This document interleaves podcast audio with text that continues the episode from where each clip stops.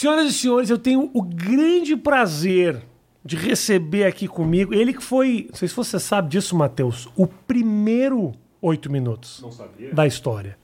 Carlos Alberto de Nobre. Tudo bem? Pô, tô- Saudade de você. Saudade, feliz demais que recebi tua mensagem. Eu tinha que te ligar, viu? Carlos Alberto, Matheus, mandou uma mensagem, falou, quero ir no mais que oito minutos. Eu falei, mas Eu que- liguei, que é ah, falei, ah, eu quero fazer, pô, me convida que eu quero ir. Mandou no Ah, sábado. exatamente. no Falei, sábado, vamos na vamos- segunda. Na segunda. Pô, muito Porque bom. eu admiro muito a inteligência do homem. Eu acho que é uma das coisas mais importantes, além da dignidade, isso tudo, a inteligência. E Eu- você é uma pessoa muito inteligente. Carlos Alberto, acho que você tem assistido o conteúdo errado. cara. Não, não, tenho não. ser. Você sabe, você é muito. Aliás, o judeu é um povo muito é verdade. inteligente. né? E um povo que não se leva muito a sério. Tem isso, que é um pouco uma característica do judeu. A autodepreciação, essa coisa que eu falei, tipo, eu sou burro, vai. É uma coisa que a gente faz naturalmente. porque É. O judeu não se leva muito a sério. É uma coisa muito louca isso. Micro... Chega mais pertinho do microfone? Chega um pouquinho mais pertinho. do- E você, Carlos Alberto, sempre, se- sempre foi um cara que nunca te levou muito a sério também? Não, não, eu, eu sempre me levo a sério. Desde garoto eu sou muito disciplinado. Sério. Sério, sempre Escola. fui. Péssimo aluno. Ah, é? Porque é o seguinte, é, eu não sabia, eu tenho aquela dificuldade de, de me centralizar. Tá.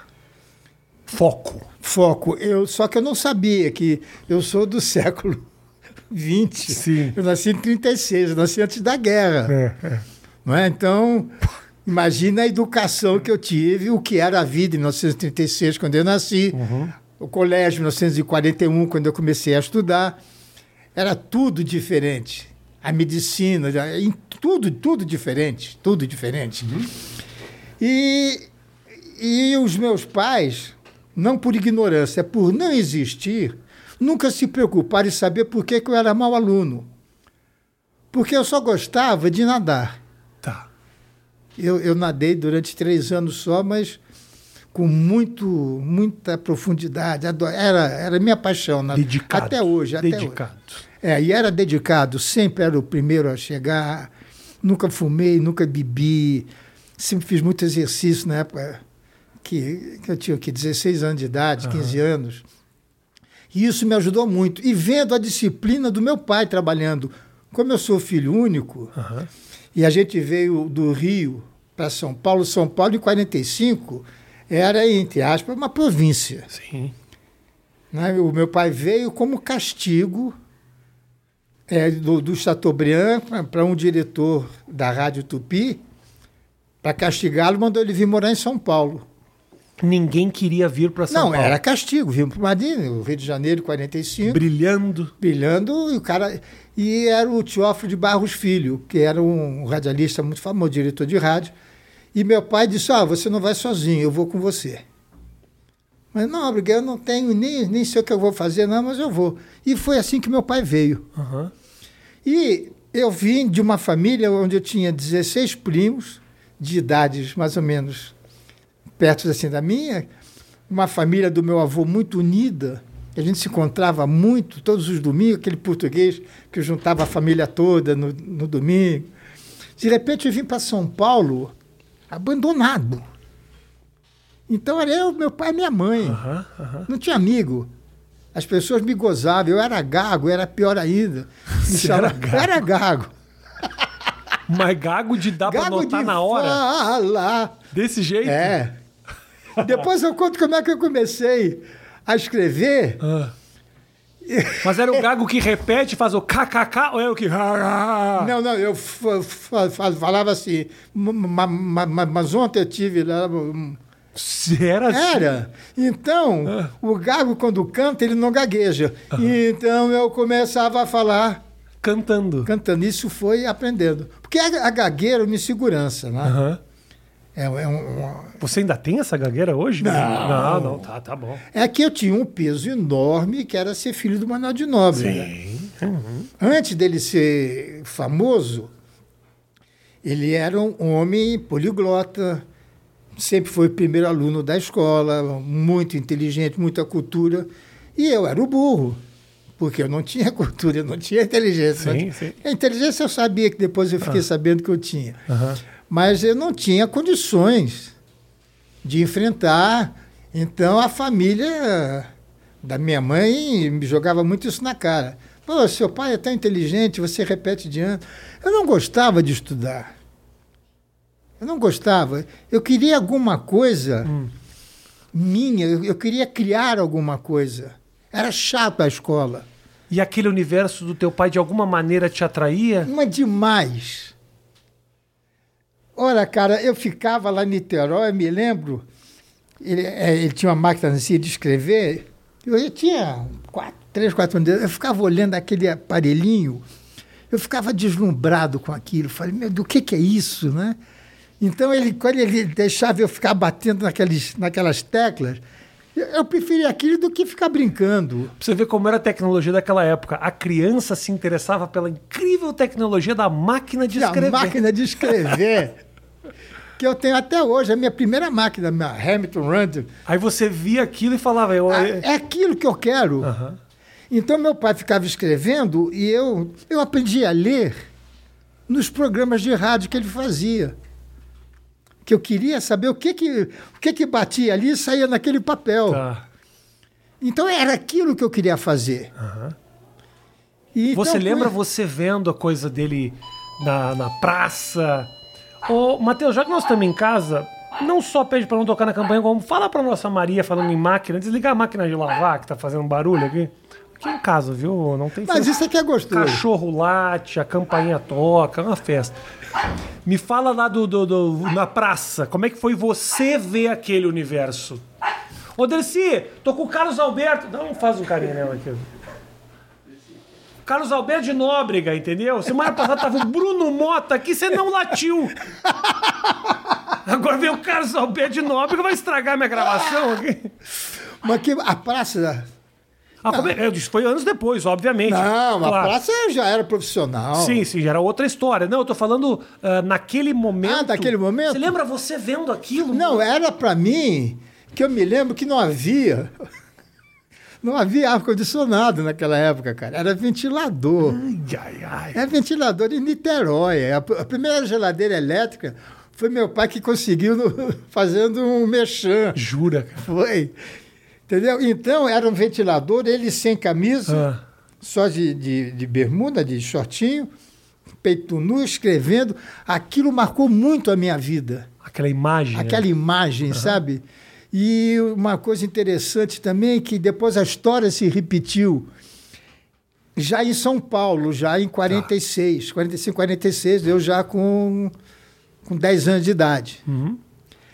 Eu ia dormir, o meu pai estava trabalhando, eu ia dormir ouvindo o barulho da máquina de escrever. E eu acordava ainda com barulho, ele ainda trabalhando. E isso se repetiu anos depois comigo e com os meus primeiros filhos. Virando a madruga. E eu não sabia disso. Numa entrevista é que, então, quando falaram de mim, aquele negócio, dá um depoimento para o teu pai. Aham. O Beto falou isso. Disse, "Olha, uma coisa que eu guardo do meu pai é que a gente ia dormir ele estava escrevendo. Porque como eu tenho esse, esse problema de me concentrar, eu só sei trabalhar em silêncio. Tem que ser a madrugada. Tem que ser. Me- Mesma coisa que eu. Estragou meu sono pro resto da vida. Nunca consigo dormir das 5 da manhã. Não. Por isso, é criativo, né? Exatamente. Madrugada é- De- É porque eu preciso ter silêncio absoluto. Então, por exemplo, na época que eu, que eu, que eu escrevia muito, muito, muito, a época da família Trapo principalmente, eu escrevia de madrugada. Porque se eu estivesse em casa, aconteceu. Entrava minha mulher, coitada, meu irmãozinho, você não quer um cafezinho? Pô, ferrou. Acabou. Porque corta, a gente está criando. Você não está copiando, você está criando uma coisa que não existe. É difícil até de explicar isso, né? Porque Eles não entendem. O cara que constrói um prédio, você vê o prédio construído. Eu preciso de concentração para fazer um plano aqui, para fazer um projeto, que senão cai um prédio. Se eu não me ah, eu concentrar para fazer uma cirurgia, a pessoa pode morrer. Agora, quando nós que trabalha com criação de texto fala, eu preciso de concentração, os caras, vai, vai, vai, vai, vai, É, é. Ah, Agora, agora, quando na- o meu filho que, que me dirige, o Beto, ele estava dizendo, pai, Que frescura tua. Eu tô, sabe o que está me derrubando? O banco. Ele não entende que eu durante tempo, porque ele não é artista. Aham. Ele não é artista, ele é diretor, ele é Tá. artista. É igual o engenheiro e o arquiteto. Aham. É a mesma coisa. O, o engenheiro mete uma coluna aqui que se dane a beleza. É isso. Não é mesmo? E com- então, compensação, o Niemeyer faz qualquer coisa e fala: olha que lindo, Ó, se vira. Se vira. Então, eu, durante 34 anos, fiquei sentado num banco de um metro e meio, com essa posição, Ah. segurando os meus colegas, rindo, abraçando. Hoje tem um banco de 2,20 metros e vinte só para mim e outro banco de- longe de mim, com um colega. Cara, me derruba. Pô, imagino. E as pessoas não entendem isso. Imagina, É, imagina. um cara de o que vale é o que vai pro ar. Sim. E o artista que faz o que vai pro ar, como é que ele fica, coitado? É louco você pensar isso, né, Carlos Alberto? Porque você é um cara de televisão e o que parece ser uma, uma, uma frescura aos olhos de quem Porque não conhece é não tudo, entendem. é tudo, né? É química, tudo. é química. Aquele banco me faz uma falta mais do que a própria risada. Porque a risada eu já me habituei Uhum. a não ter o riso na hora. Já me habituei. Primeira, segunda vez foi terrível. Agora, De não ter agora, plateia com a pandemia. Você está falando de não ter plateia É, com a não ter pandemia. plateia. Uhum. É, agora é, é, é áudio, a gente bota, sonoriza depois, né? É horrível. É, o Chico Anísio, depois a gente volta para infância. Não, não, tudo bem, tudo bem. É, o Chico Anísio diz uma coisa, dizia que o, o, o riso é o aplauso do comediante. Né? O cantor acaba de cantar, batem palmas. Exato. Nós temos que ter o riso. Se você não tiver, Você não sabe o que você está fazendo. você não sabe se está bom, se está ruim. Bom, mas vamos voltar para falar de, de Niterói. A gente vai, eu quero falar ainda sobre isso, mas vamos voltar lá para trás. E aí, você lá atrás, me conta. Bom, aí eu sempre sonhava em fazer aquilo, só que não sabia o que era aquilo. Eu sabia que tinha que botar um papel e ficar batendo ali, Aham. certo? E eu já nasci dentro desse ambiente, porque quando eu nasci, meus pais moravam no Botafogo. Perfeito. E lá já naquela época já não tinha mais areia na praia. O mar já, já tinha feito. Isso foi em 36. E ele tinha um programa de rádio na Rádio Ipanema, que era onde era o Cassino Atlântico, lá em Copacabana. E eram quatro andares. E o último andar era a Rádio Ipanema. E meu pai me levava quase sempre para pegar sol. Ele fazia o programa às sete horas da manhã. Eu ia com a, com a babá e com ele, enquanto ele fazia o programa de, de rádio, eu ficava no sol. Então eu aprendi a engatinhar e a andar dentro do rádio. Uhum. Então, Rafa, é um negócio que está dentro de mim. E a minha luta foi que meu pai não sabia disso. Porque quando eu falei para ele que eu queria trabalhar em rádio, o mundo quase que acabou em cima de mim.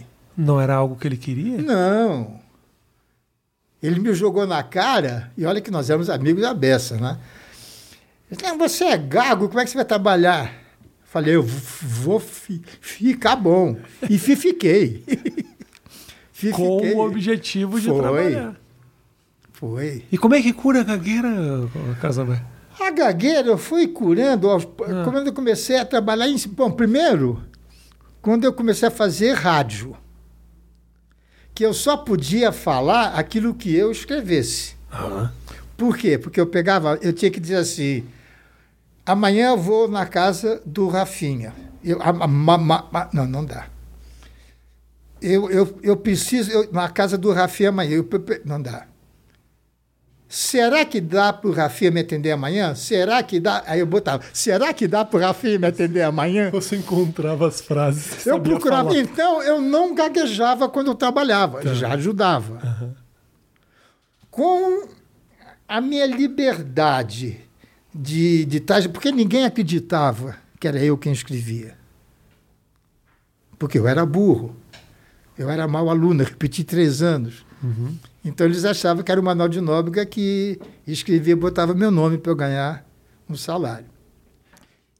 E essa escrita era o que exatamente, Carlos Alberto? Era sketch cômico? Era um sketch cômico. Ah, tá. que era eu e o Boni. Éramos nós dois. Que o Boni tem minha idade. Uhum. O Boni, por intermédio de minha mãe, chegou ao meu pai. por causa da tia dele. Enfim, minha mãe era amiga da tia dele, sei Tá. o quê. E o Boni queria trabalhar também, queria escrever. E justamente na época que eu estava também querendo. Então meu pai estava preparando nós dois. Uhum. Só que o Boni ganhou, né? Ele virou Boni, né? Ah, mas Ele, ele o Brasil virou não Boni. tem metade do carinho que tem Ah, mas pelo Carlos Alberto é, que tem pelo é, Boni. O Boni é o diretor, o cara É, que manda. é. O Carlos Alberto é o meu amigo. Mas olha, continua sendo a mesma pessoa Ah, comigo, imagina, viu? claro. A mesma pessoa, a mesma pessoa. Mas ele não fazia Não, não, na ele- frente da câmera. Não, na frente da câmera. isso que eu tô vale, dizendo Desculpa, frente da que- câmera não. No, no, no, não, no- no microfone. no não, não, Você fazia. Você fazia. Que eu queria fazer o que meu pai fazia. Tá, tá, Eu queria fazer o que ele. aquilo lá. De- Eu já queria, com 18 anos, eu já queria dirigir o programa dele de rádio. Ele não deixava, ele tinha medo. Aí, quando eu comecei. Como é que eu comecei a, a escrever? Eu tinha 15 anos, 1950. Tinha 15 anos. O meu pai foi para a Rádio Peratininga, já não existe mais. Era uma rádio que estava sendo inaugurada em São Paulo, ali na Praça do Patriarca. E eu ia ajudá-lo, eu queria sempre ficar perto dele. E eu conheci um amigo, um, um, um redator de novela chamado Mário Santos. Ele escrevia para a Rádio São Paulo. A Rádio São Paulo era uma rádio que tinha aqui que só passava novela. A Record fazia show, isso aqui é Pan-Americana. A Jovem Pan fazia esporte e a Rádio São Paulo fazia novela. Era, era o mesmo dono. tá. E o Mário escrevia também humor. E o Mário, ele era um ano mais velho que meu pai. Era o meu melhor, que nunca tive amigo da minha idade. Eu não conseguia ter amigo da minha idade. Só na natação, mas não era amigo, era parceiro. Conhecido, colega. conhecido. Cara que fazia revezamento, a gente nadava, campeonato, mas não ia na, na casa deles. Aham. Meus amigos eram sempre os amigos do meu pai. Gozado isso, Tá. né? Os meus amigos eram os Loucura. amigos do meu pai. É loucura. Sua cabeça já era uma Aí, cabeça de um senhor. Mário- Você tinha cabeça de senhor já. O Mário era desquitado. Naquela época, 54, o cara ser desquitado era Festa. festa, né? E ele me levava para sacanagem, me levava para a zona, Uhum. com 15 anos. Você lembra da sua primeira vez? Lembro, Quantos anos era? lembro. Era uma coisa maravilhosa. Antigamente, era um negócio chamado rendezvous. Rendezvous é que é hoje o puteiro, né? Um Era era um apartamento ali na Avenida São João, cuja dona era a namorada do Simplício, que trabalhava com meu pai e era muito ligado ao meu pai. Então, meu pai um dia chegou para mim e "Olha, você vai Não nesse consigo lugar... imaginar o Simplício casado com a dona do puteiro. É o nome do cara, Simplício. Não é um cara que casou com a dona do puteiro, pô. Pô. É, então, meu pai disse, "Olha, meu filho, você vai nesse lugar. Olha a mentalidade. Hum. Porque eu não quero que você fique se masturbando, porque isso você pode pegar uma tuberculose. Como a informação. Olha, então você vai lá... Ele tirou isso, cara. Nada. Aí você vai lá, ela já está te esperando. E quando você tiver vontade, você vai lá. E Ah. no fim do mês, o Simplício traz a conta e eu pago. então, cara, eu com 15 anos, ganhando medalha de natação. Ah, Eu não queria namorar, eu queria sair com aquela, aquela mulherada toda. Pô, eu tava Era fazer a festa. fazer a festa. Então, para isso acontecer, Ah, o Mário tinha que trabalhar menos, para ter mais tempo de sair comigo. Aham. Então, eu comecei a escrever os programas dele, Tá. botando o nome dele, cujo diretor era meu pai. Ou seja, você fazia turno extra pra poder transar. É, olha como eu gosto. Cara, é focado mesmo. pô. Aumento minha carga horária. Desde que eu possa dar uma Desde que eu possa dar minha bimbadinha.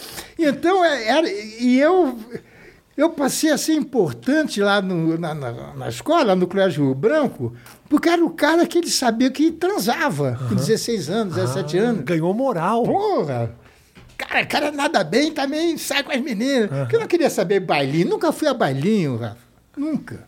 Mas também, pra que bailinho? Pra quê? O bailinho é um passo muito lá. atrás do que você tava vivendo já. Então, isso levou mais ou menos. Teve um período de uns dois anos.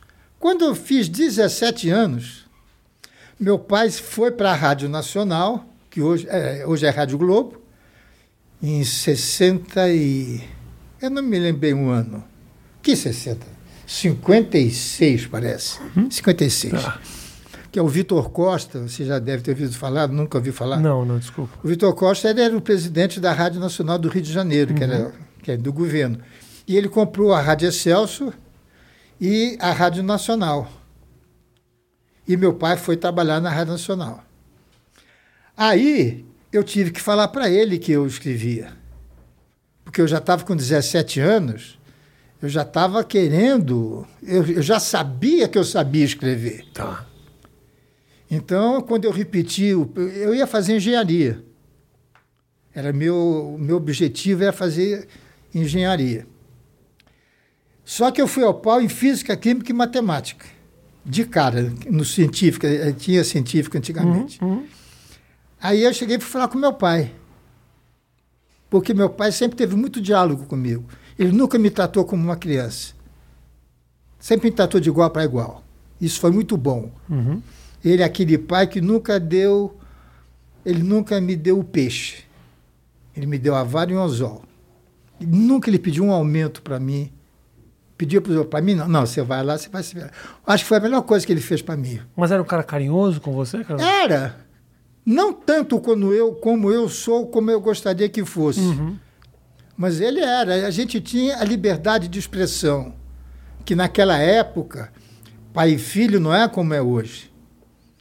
Havia uma grande distância. Você tomava benção aos pais antigamente, beijava a mão. Uhum. Não é? eu, eu beijava a mão dele também. Mas aí um dia, numa noite, eu cheguei em casa, eu sabia que ia repetir de ano, e disse, olha pai, negócio é esse, esse, esse, eu quero trabalhar. Quando eu falei que eu quero trabalhar, rapaz, ele quase acabou comigo. Porque ele tinha o maior salário do rádio naquela época. Ele estava explodindo no rádio. A Rádio Nacional uhum. revolucionou São Paulo. Porque naquela época as rádios eram muito locais, né? Uhum, uhum. A, a, televisão também. Era local, local. A local. Nacional era gigante, né? Então ele falou, ah, você vai fazer o quê? Vai trabalhar atrás de um balcão? Você vai quê? Eu falei assim, não, eu quero trabalhar errado. Quando eu falei que quero trabalhar errado, aí, aí veio o gago na hora. Mas você é gago? Você eu vou ficar bom, não sei o quê. Ele falou, mas você sabe escrever? Eu falei, sei. Escreve alguma coisa para mim. Era tudo que eu queria. Uhum. Eu não tinha máquina de escrever? Claro que não. Eu escrevia com a, com a máquina da rádio peguei a, a maquininha dele pá, escrevi um quadro do programa dele. Falei, escreve outro diferente, que eram seis ou sete quadros que tinha. Escrevi outro. Falei, escreve mais um. Eu escrevi o terceiro. Ele ligou o Demival Costa Lima, que era diretor da Rádio Nacional. Disse, ah, gente, você nem era nascido, cara. Nem, nem era nascido. Foi em 54. Foi em dezembro de 53. Falou, Costinha, assiste meu programa amanhã, porque o programa dele era diário. E ele botou os três quadros que eu escrevi, ele botou no ar no dia seguinte. Quando acabou o programa, ele foi falar. O, o, o Costinha, ele ficava na técnica que tinha um, aquele vidro, né? Uhum. E tinha o auditório e o palco. Ele ficava sempre ali, quando ele chegava do almoço, ele ficava vendo a gente trabalhar. Acabou o programa, falou assim, nobre, e daí? Você gostou daquele quadro do Zé da Bronca, da Escolice? Eu que gostei. Foi o Casoberto que escreveu. Teu filho? Caca! Porque eles me conheciam. Eu frequentava a casa da Hebe, frequentava uhum. a casa do Walter Foster, dessa turma toda que era famosa naquela época. O dono, o Luiz Ramos, que era casado com a Hebe. Eu frequentava a casa deles. Só que eles não sabiam. Mas nem teu pai sabia. Nem meu pai sabia. Aí isso foi em dezembro, quando eu fiquei sabendo que eu ia repetir de ano. Aí eu fiquei fazendo o teste, fiquei escrevendo de graça até o dia 1 de maio de 54. Eu me lembro que no dia do trabalho eu estou entrando na rádio e ouvi uma voz vindo do telhado. Casalberto! Eu olhei, era o Luiz Ramos, que era o dono, era sócio do Vitor, uhum. casado com a Hebe. Ele era, era o dono, eles eram sócios. Passa na minha sala daqui a pouco, eu quero falar com você. Estou pensando que é alguma coisa. A gente, não é que eu fosse amigo dele, eu chamava ele de senhor. Uhum. Mas ele era muito amigo do meu pai. Eu fui na sala dele, tinha um papel e um contrato de 3 mil cruzeiros. Falei, não, Sulis, é muito. Ah, pô, imagina, eu com 18 anos, feitos, eu fiz 18 em março, isso uhum. foi no dia 1 de maio. Morava com o pai, filho único, que tinha carro, tinha casa. Sim. 3 mil? Que era, era o quê? 3 mil seria o quê hoje, assim? Ah, uns 30 no mínimo. O quê? Ah, sim. O cara tava te pagando, então. Pô, o Isso Roberto... devia ser bom mesmo. É, porque eu fiquei três meses, porque eu tive, vamos chamar de sorte, uhum. do Boni sair logo e eu fiquei sozinho. Tá. Então eu tive essa colher de chá da vida. Uhum. Porque o Boni se ajeitou logo na Tupi e já queria voar. Que ele é um gênio, né? Eu não sei se você gosta dele, mas ele é. Não, não, não. Eu, é, é um eu acho que ele é uma das poucas pessoas no é, Brasil que você fala. Imagina, o cara sabe o que, o que, é o que ele faz, o sabe o que é televisão. Sabe, sabe. E televisão tem um monte de gente dizendo que acha que sabe, aí dá duas sortes na vida e aparece que sabe. Mas esse cara, ele é um gênio mesmo. Não, tem, tem a dúvida. Eu acho ele pica. Aí, cara, aí, aí eu fui embora. Aí comecei a fazer show em circo. Eu, Golias, Canarinho, Roberto Luna. A gente ia fazer... Quando você foi contratado, não era só para escrever, já era, você já estava fazendo não, não, os quadros. Redator, redator. Ah, só redator. Só tá. redator. Porque ainda era gago. Uhum. Eu só podia fazer as coisas que eu tá. botava aquele papelzinho ali. Perfeito. Entende? Então, fui fazer show em circo e isso vai soltando. Porque você veja, eu, eu era narigudo, magro espinhudo. Se eu ainda chegasse num, num picadeiro e gaguejasse, ah. Mas aí é circo, aí pode. Ah, mas dói, é mas dói. É, imagino. Porque meu pai dizia uma coisa: os dois públicos mais difíceis, muito rico e muito pobre. Uhum. Porque nenhum dos dois tem nada a perder. Uhum. Não é verdade. Não é verdade? É verdade. O velho era sábio, eu aprendi muito Porra, com ele. é verdade. O mais rico, o mais pobre. Que eles não têm a perder. Ou não fez. É verdade, né? Que coisa louca. É, Porque você vai no circo, com todo respeito, auxiliar de servente de pedreiro. Uhum. O que, que ele vai perder se ele me chamar de viado? É. Não vai perder nada. Se interrompeu o espetáculo no meio. Não vai, nada, não né? vai. E o milionário, o filho do embaixador? Não acontece nada com o cara. É o poder e a falta de poder, eles são meio é, libertador. São, são, é. O cara pode acha que ele pode tudo. Né? Então né? eu comecei a trabalhar muito e a vantagem de trabalhar com quem conhecia, uhum. com uma turma boa. Eu já comecei amigo, eu já era amigo daqueles grandes artistas que eram ídolos e para mim almoçavam na casa do meu pai. Quem? Quem que você olhava e falava? Ah... Procopio Ferreira, por exemplo, uhum. foi um uhum. grande nome. Zé Vasconcelos, Walter Dávila, é, Hebe.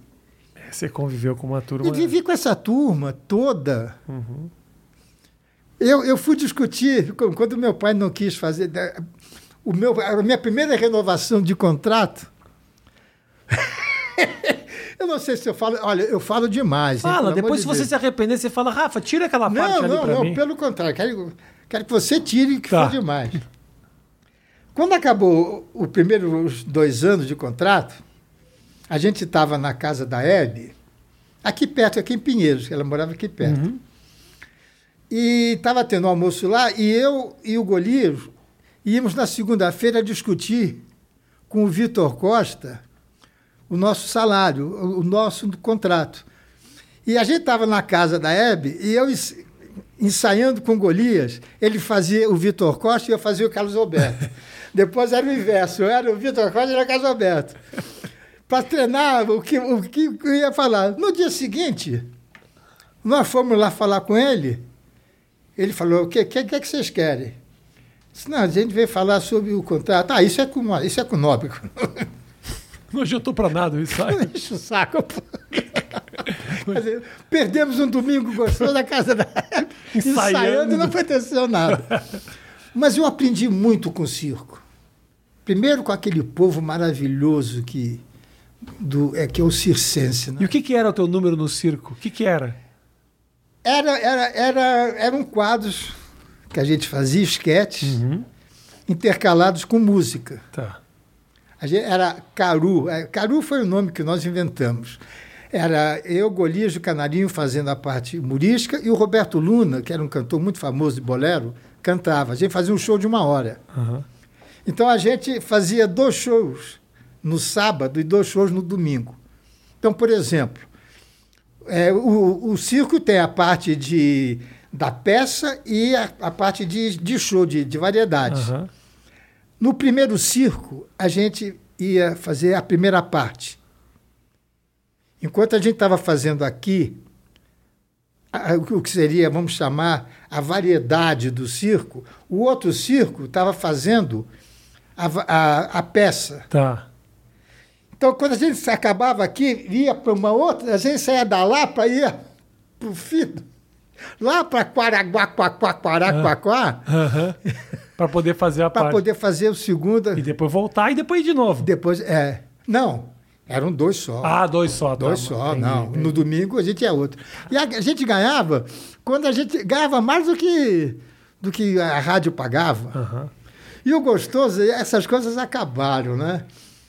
Quando o circo lotava, e a gente sabia que ia dar um dinheirinho bom, é porque era 50% para o circo e 50% para nós. A gente ia jantar fora. Essas coisas gostosas é que não existem mais. Eu acho que tem um romantismo do, do momento Do que a gente está batalhando, né? É muito gostoso. Pô, você é? lembra quando as coisas eram mais difíceis? A, a batalha, a luta, ela tem o seu romantismo, não tem? Você lembrar os momentos que estava ali para fazer as coisas darem E certo. você lutar para conseguir é que é gostoso. É muito louco você imaginar que as melhores vitórias são aquelas que você realmente tem que batalhar para chegar, né? É isso. Porque, ok, seu pai era ah, uma grande figura do rádio, mas nem por isso as coisas foram fáceis. Claro, Nossa, o que ele sofreu. Nossa!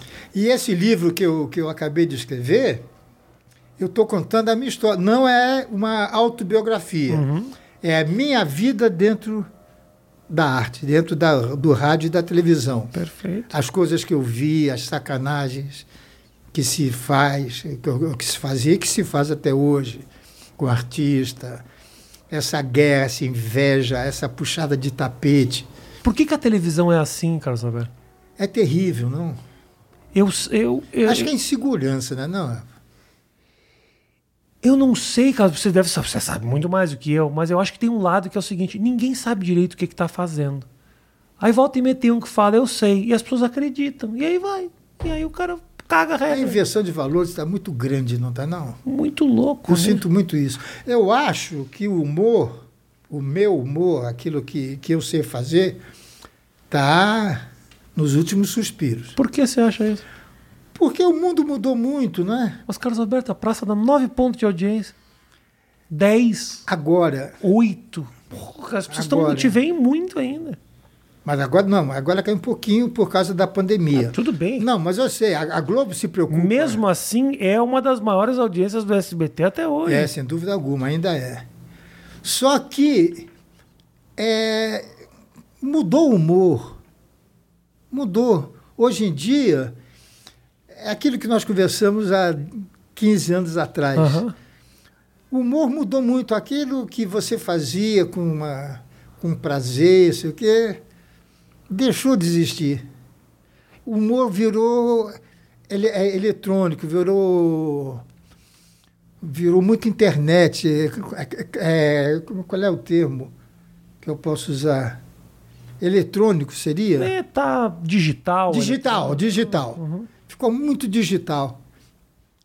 Eu acho que falta. Vocês da, da- do YouTube, vocês estão ganhando já da gente. Eu vejo muito mais vocês do que televisão, cara. Mas também, Carlos Alberto, eu só tô aqui fazendo isso que eu tô fazendo porque alguém pavimentou essa estrada aí. Se tu não tivesse ou não tivesse e continua fazendo com muita competência o que tu sempre fez, que espaço teria eu para fazer comédia? Eu seria um louco no microfone. Ou seja, eu não digo, eu não acho que é. As pessoas falam, não, mas a evolução da comédia. Eu posso estar enganado. São duas coisas diferentes. Mas com certeza foi algo que construiu a estrada dessa turma digital. Eu nunca ouvi um comediante da minha geração falando mal do humor popular que a praça faz. Nunca vi, Carlos Alberto. É. Juro pela minha vida. É um respeito. O comediante não, mas a crítica fala muito. E o que que fala? Fala de cheiro de mofo. Quando tem, às vezes, uma. Isso eles fazem assim. Eu não ligo. Uhum. Não ligo. Eu tenho, cara, eu tenho muito pé no chão. E tô velho. Eu não estou mais na idade de me preocupar com certas coisas. Mas quando tem, às vezes, isso tem no rádio, inclusive, no rádio. Tem uma, uma piada, eles botam lá, parata, tá, tá, tanita, tá, tá. Uhum. Ou seja, isso é coisa velha. Na internet também tem muito isso, os memes do. Alguém faz uma piada e aí o cara faz uma piada meio velha e aí bota lá um, um selo da Praça é Nossa. Assim. É. Isso é um preconceito, né? Então eu estou achando, porque o que é, que é humor? É tudo aquilo que é engraçado. Então não existe piada boa, piada velha. Existe piada bem contada e piada mal contada. Uhum. A mesma piada contada dez vezes por você, o cara vai dar risada. Uhum. Agora, se eu for contar, ninguém vai rir. Porque eu não sou engraçado. Você é engraçado. Eu escrevo coisas que eu, que eu espero que sejam engraçadas, mas eu não sou engraçado. E você entendeu isso muito cedo? Foi a primeira coisa que meu pai me ensinou. O famoso é o Golias. O Golias tem que aparecer, você tem que entrar bem arrumado, falando direito, porque quanto mais bem vestido você tiver, mais engraçada é a roupa dele. Quanto melhor for teu português, mais eu gozado você esquece, você fica. Ele é sucesso. E o Golias também me ensinou isso. Uhum. Ele falava, Casa Aberta, teu negócio é máquina de escrever. Porque meu pai ganhou muito dinheiro em televisão e perdeu tudo em comércio, com ideias que os amigos traziam para ele. Uhum. E o Golias tinha muito medo que eu entrasse. Eu sou muito grato ao Golias, porque eu ganhei muito dinheiro com ele que ele podia ganhar sozinho. E ele dividia comigo o show, sem ter obrigação nenhuma. Uhum. E ele me dizia isso, caso aberto, né? um negócio é máquina de escrever. Máquina de escrever.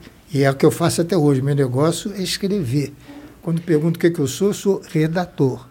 Em algum momento você não vê o comediante fazendo rir e te dá uma uma leve um leve incômodo do tipo eu queria tanto essa risada para mim. Nunca teve isso. Te juro por tudo quanto é mais sagrado que não. Eu tenho tanta certeza, agora vou ser um pouco imodesto. Por favor. Eu tenho tanta confiança naquilo que eu sei fazer, eu sei tanto a minha força, que isso não me preocupa, nunca me preocupou. Porque se não tiver texto, o cara vai ter que pensar muito antes de fazer. Concordo muito. E é muito louco como o Brasil ainda não valoriza tanto esse cara que está ali, né? escrevendo. É um povo que não sabe quem fez o hino nacional, vai querer saber quem é que escreve tal coisa. O cara só é engraçado. Você saiba, você que está assistindo, o cara só é engraçado porque, porque a piada é engraçada. É senão ele ia ser um... escreveu aquilo. Senão ele ia ser um louco fazendo estrepulia. Porque quando entra. É porque é, é uma coisa. Eu fiz análise 10 anos e meio. E aprendi muito, muito com esse médico. Ele é, inclusive, psiquiatra. Foi, foi profundo, foi profundo. Foi, foi, foi. Ele, ele mudou a minha vida, esse uhum. homem. Ele mudou a minha vida. Ele dizia assim, Casalberto, quando você diz aqui quem manda sou eu, é porque você não manda. Você não precisa dizer que o sol esquenta. Todo mundo sabe que o sol uhum. é quente. E eu, isso para mim marcou muito.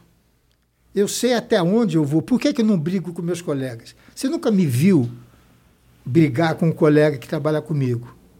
Por quê? Porque quem manda sou eu. Então, tem um, tem um colega meu que eu amo de, de paixão, de paixão. Tem muito valor, mas é de uma teimosia incrível.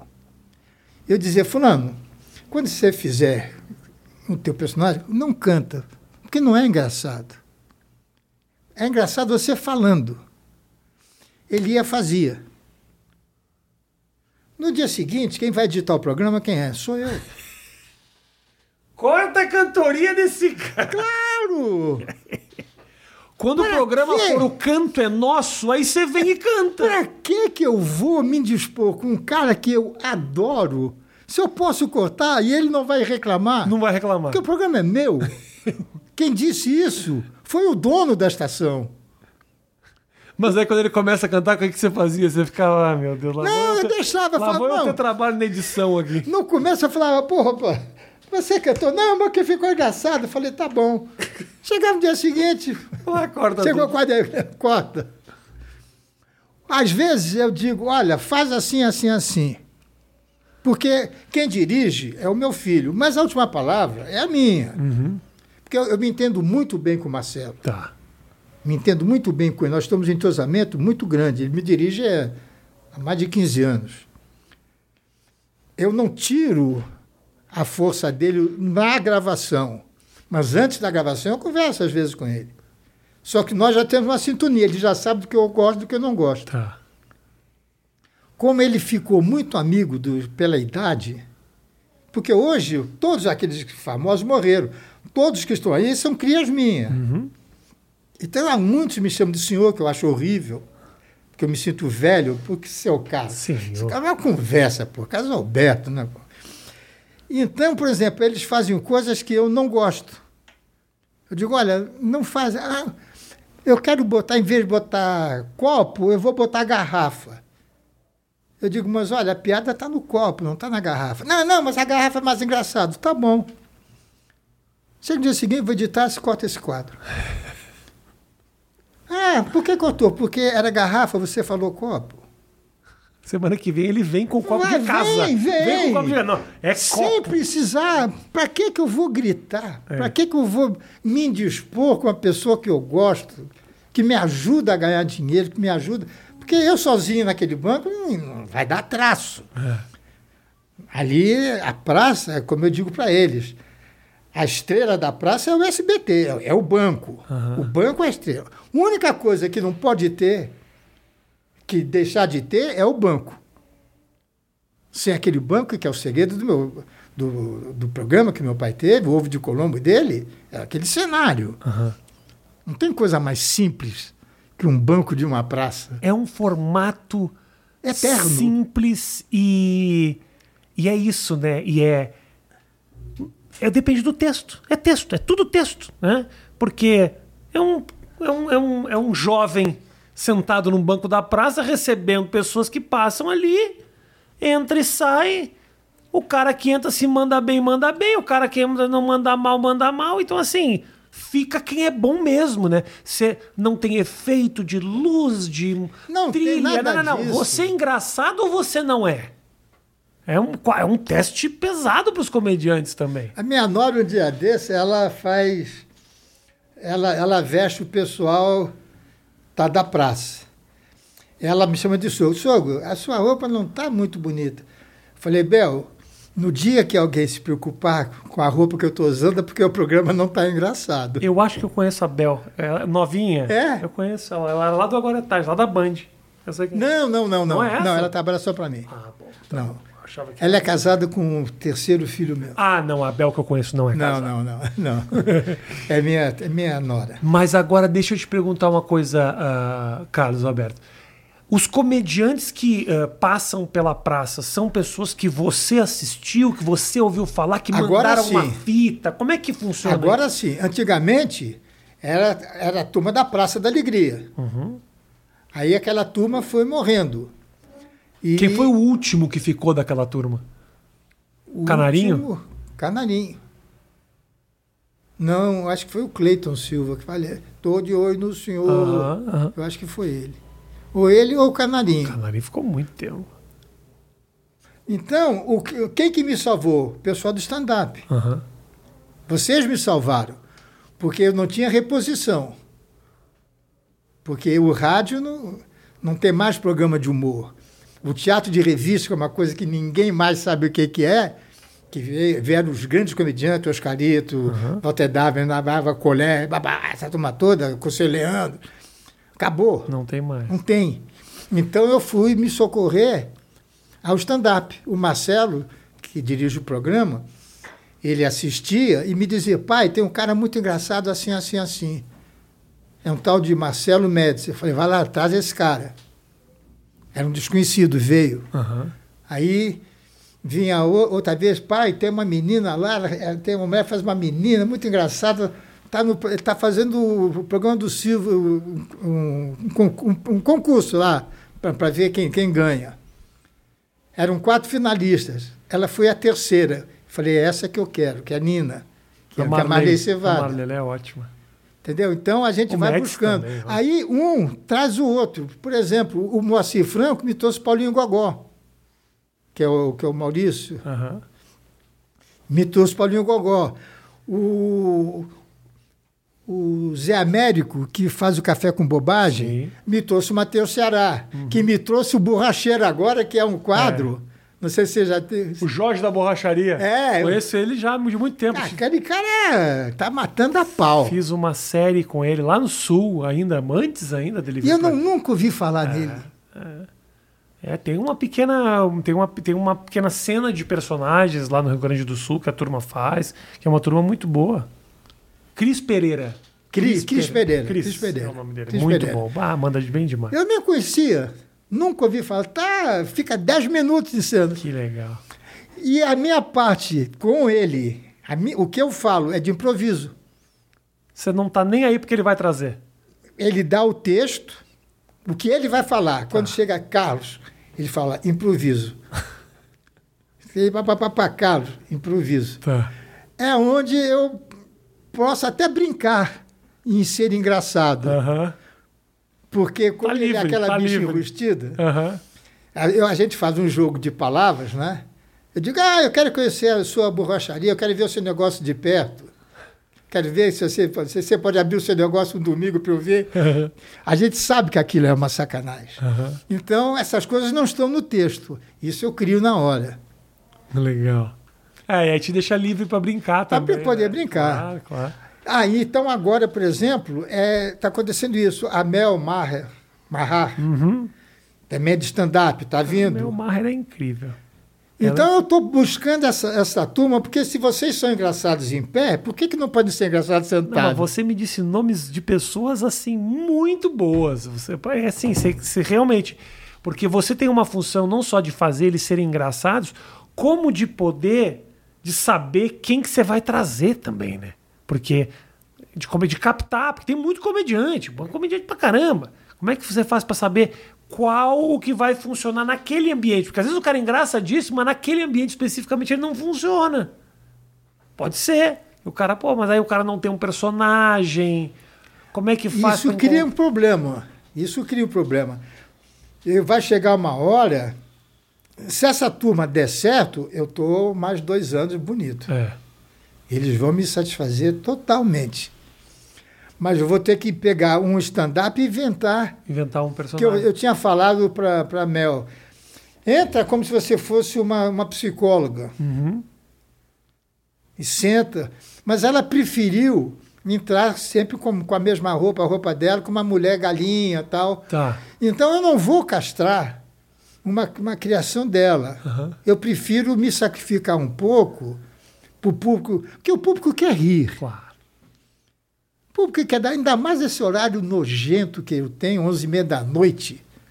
Isso é uma coisa de uma crueldade que não Você acha, cara? Mas se você parar pra pensar, é um horário também que a turma tá querendo relaxar já também. Não é bom por causa disso? Mas que meu, o meu público é muito povão, né? Se você pudesse escolher, era 8 da noite. Não, o programa era sábado, 10 horas da noite. Ah, Era- é sábado? Era o grande horário. Era o grande horário, sábado, 10 horas Você já teve no sábado? Tive né? anos, É. mais de 10 anos. Aí dava 30, dava 20 e tanto de audiência, é uma loucura. Mas o final de semana, financeiramente, pra emissora não, é bom, dá, né? Não dá. Não tem muita não- grana. Não, não tem mexer. Não tem merchan. Porque você, não, no dia seguinte, domingo, é só supermercado que. É, é, como é que. Não é supermercado. Domingo que você fala durante, o- durante o No período? comércio, shopping. Ah, shopping. Você sabe que isso aí, é, esses meu, essas minhas falhas, é da, é da Covid, né? Negócio de nome, Sua data, memória, telefone. sua memória é, com 80 anos é 50 vezes melhor que a minha com 45. Então, assim, se você esqueceu uma coisa. Agora, uma coisa que eu achei interessante é o seguinte: você, uh, quando foi. Uh, teu pai foi muito duro com você no começo. Muito. Você estava me contando Não, ele sempre história. foi muito, muito duro. duro, falando, você é burro. Uh, não, ele nunca me chamou burro, de burro. não, desculpa, burro não. A família da minha mãe que a chamava. A família, isso. O ambiente familiar, não especificamente É. teu pai, ele é muito pesado com você, porque a cobrança era muito grande, né? Agora, teu filho também teve uma experiência na frente da câmera. E eu vejo você dizendo muito isso. Você é diretor, você é, é escritor. Isso é um pouco herança do que o teu pai fazia? Ou realmente. Não, é porque eu não quero Ah. fazer com ele. Porque eu dei uma educação diferente. Se eu tivesse dado a educação que eu tive, eles certamente estariam melhores de vida. Porque eu. O, o meu pai me deu a, a vara e o anzol e a isca. Eu dou o peixe com prato, com purê, entendeu? Isso é um- erro. É outra geração, né, Casal? É, um- é um, é um erro. Eu, eu devia ter sido enérgico. Eu sou um pai mole. Eu sou um pai amigão, que eu prefiro ser feliz do que ter razão com meus filhos. E com todos. Eu, eu- eu- chegou uma época da minha vida que eu falei, chega, Não vou mais brigar. vou viver para ser feliz. Uhum. Então acontece coisas que é de uma piada inglesa. Aquele camarada que estava indo o fim de semana lá na, na Inglaterra, passar lá no, num parque, chegou um, um telegrama: sua fábrica está pegando fogo. Ele dobrou, sou como eu vou me aborrecer segunda-feira. eu fiz isso, fiz exatamente isso há um mês atrás. Eu recebi um aviso de um problema que teve aí. Ele disse, porra, eu estava indo para o sítio. Segunda-feira, quando eu chegar, eu vou ficar chateado a beça. E que se dane. Porque você não você, você morre. em- Eu perdi amigos muito cedo, de uma maneira terrível. Demais. Então, eu via. Eu, eu nunca me deslumbrei, Rafa. Eu nunca me deslumbrei, nem com, vamos chamar de sucesso do, do- programa, de dinheiro. Nunca, nunca me deslumbrei. Eu sempre tive o pé no chão. Porque eu vi, e já falei isso já uma vez, o meu, o meu pai acabou, se não fosse o Silvio, ele ia ficar desempregado. O Golias foi mandado embora da Globo. A Globo tirou Faustão, tirou Chico Anísio. Por que, que, por que, que um dia o SBT não vai me tirar? Eu estou preparado para isso. Pode ser que eu esteja cometendo até uma injustiça. Mas eu só vou me aborrecer se isso acontecer um dia. Porque eu, eu não me deslumbro com esse negócio. Ah, é cria da casa, não, o teu. Nada. Televisão é comércio. Mas ao mesmo tempo, se você É parar que se você parar para não, não, não, não acho que é cruel, acho que é você entendendo que a vida é assim. A vida é assim. São ciclos, né? Eu não cobro deles. Mas você me disse a mesma coisa em 2013 e de, olha, nós estamos em 2021 e você tá ali toda toda semana. Então assim, é um valor gigantesco e eles sabem que tem, entendeu? Se o momento acabar, não significa que a Acabou. trajetória toda foi ah, o problema e tal. E é foda pensar, isso é um casamento, né? Você pensar, Uma ah, deu errado então? Não, não, calma aí. Mas a, a vida é, é um ciclo. No dia que acabar o meu ciclo, é porque eu já estou com 85, já seria. Daqui a um ano e meio acaba o meu contrato. Eu vou estar com 87 anos. Eu não sei se eles vão querer renovar o contrato. Eu não sei se eles vão me deixar um cargo honorário. É, não é honorário, me dá um prêmio, vai. Você fica aí ganhando 10% você ganha para ver se vai chover amanhã. Ou vocês vão dizer, olha, benção, tchau. Eu não vou entrar em crise. Eu vou, sabe o que eu vou fazer? Vou para a rua, vou para o teatro, contar minha vida, cara. Vou dar palestra. Se eu não ganhar 100, vou ganhar 10. Uma palestra tua ia ser sensacional, cara. Mas não espera Era- acabar o contrato Não, era para ser esse ano, não foi por causa da pandemia. ideia. Esse meu história. livro surgiu por causa disso. Ah, o que era a ideia da palestra virou o livro. Porque qual era a minha ideia, Rafa? era ir para onde eu não vou pessoalmente. Eu não vou nunca dar uma palestra em São Paulo. Uhum. Eu vou para Manaus. Tem um teatro lá enorme. Uhum. Eu vou, eu vou contar minha vida para eles. Ótimo. As curiosidades, como é, como é que eu fui para a Globo, como é que eu saí da Globo, como é que eu fui para o Silvio. Pô, Olha que quem não quer ver isso? A ideia maravilhosa. É você no banco que eu, eu já. Começando assim, ó, a primeira frase é. Eu ouvi muita gente na vida já. Muita gente sentou aqui do meu lado e contou a história. Agora tá na hora de eu contar, eu contar minha minha história. Ah, Então, eu fui a Brasília. dinheiro caindo de todos os lados. Eu fui a Brasília, falei com uma moça de lá que, Hum. Que traz um é, um. é um americano, ele é. É um gênio, cara, me esqueci o nome dele. Ele dá palestras. Um cara, ele cobra acho que um milhão de dólares. Meu o nome do cara que tem um documentário na Netflix lá, eu sei quem é esse É cara. esse daí. É esse daí. Ah, como é que é o nome Ela ia cara? fazer isso comigo. Hum. Só que o que aconteceu? Veio Ah. a pandemia, acabou. E acabou com tudo. Acabou. Tony Robbins é o nome do cara. Tony Robbins. Eu assisti o, o espetáculo. É interessante o que aquele cara faz. Então, eu, sem falsa modéstia, imagina um velho com 87 anos de idade, que graças a Deus eu tenho saúde. Eu faço. Hoje, antes de vir para cá, eu fiz uma hora e meia de exercício. Mentira, Casalberto. Ah, faço. Eu quero, eu quero prova. Uma hora e meia, muito, muito tempo. Faço. De quê? É, Esteira. Não, eu faço meia hora de esteira, uma hora de, de musculação. Uma hora de musculação? É. Com personal, vai lá. Quando eu, eu fazia no clube, era eu, Rodrigo Faro, tinha mais uma turma que ia lá. Uma hora e meia por dia? Não, não, segunda, terça e sexta. O Matheus nunca foi na musculação. Segunda, terça e sexta. Ele chega lá 10 e meia, meio-dia ele vai embora. Fiz, cara. Tá bonitão pra caramba. Então, Casado com uma nutróloga. o Imagina homem tá voando. 80 87 anos de idade, Ah. chegar em Belo Horizonte, chegar em Porto Alegre. Vou contar a minha vida. Os, caras vão ver, cara. Então eu não tenho medo de acabar a televisão. Pô, você tá empolgado com essa história. Tô vendo no teu olho que você tá empolgado. pô, pô, é, é, é o meu, é o meu futuro. É, é. É o meu futuro. E por falar em, em- futuro, em, de estar de, de, de tá sadio, há cinco anos eu conheci uma, uma mulher, uma médica. Uhum.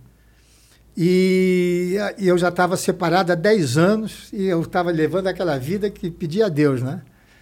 Tava que tava, né? tava do jeito que eu gosto. E o cara fala que tá velho. tá velho. Mas velho tá você que tá assistindo isso aqui. Bom, aí conheci, nós não íamos casar, acabamos nos casando.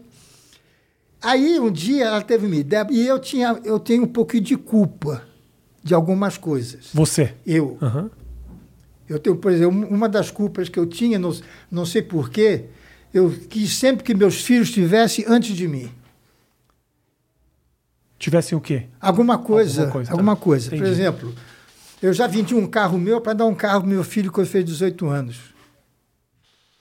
Ele, dois filhos meus foram à Europa antes de eu ter ido. Isso é coisa de, de cabeça, besteira, besteira.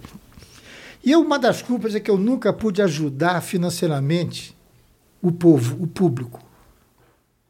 Eu, por exemplo, onde é que eu egoisticamente me sinto bonzinho junto a Deus? Eu sou, eu pago muito bem meus funcionários. Eu trato meus funcionários muito bem. Eu dou emprego a mais gente do que precisa. Nunca mandei ninguém embora. Eles vão porque querem. Só que estava me faltando alguma coisa. A minha mulher um dia chegou para mim e falou: Casalberto, vamos abrir um instituto para ajudar os. Esse, é, como é que chama? Que tem esse branco. Albinos. vitili- albinos. albino. Os albinos. Falei, o que é albino? Albino, no que eu conheci, era aquele sanfoneiro que tinha, né? Hermeto Pascoal. Hermeto Pascoal. e eu falei, "Mas o que é. albino?" Ela pegou e me explicou. Então ela montou um instituto para ajudar os albinos. Ela comprou um- uma sala em São Paulo, montou um escritório, um consultório e uma sala de reunião, e eu entrei com a minha parte. Ela, ela comprou a- o imóvel, eu mobiliei, E dei o primeiro, eu fiz um, um comercial e dei todo o meu cachê para essa instituição. Uhum. E isso está me deixando feliz. Que ótimo. Por quê? Porque, pela minha amizade, eu estou conseguindo coisas. Por exemplo, eu consegui, é, da, da IBM, é, aceitar é, pessoas que têm esse problema de pele, que é a pessoa albina, para trabalhar. Ótimo.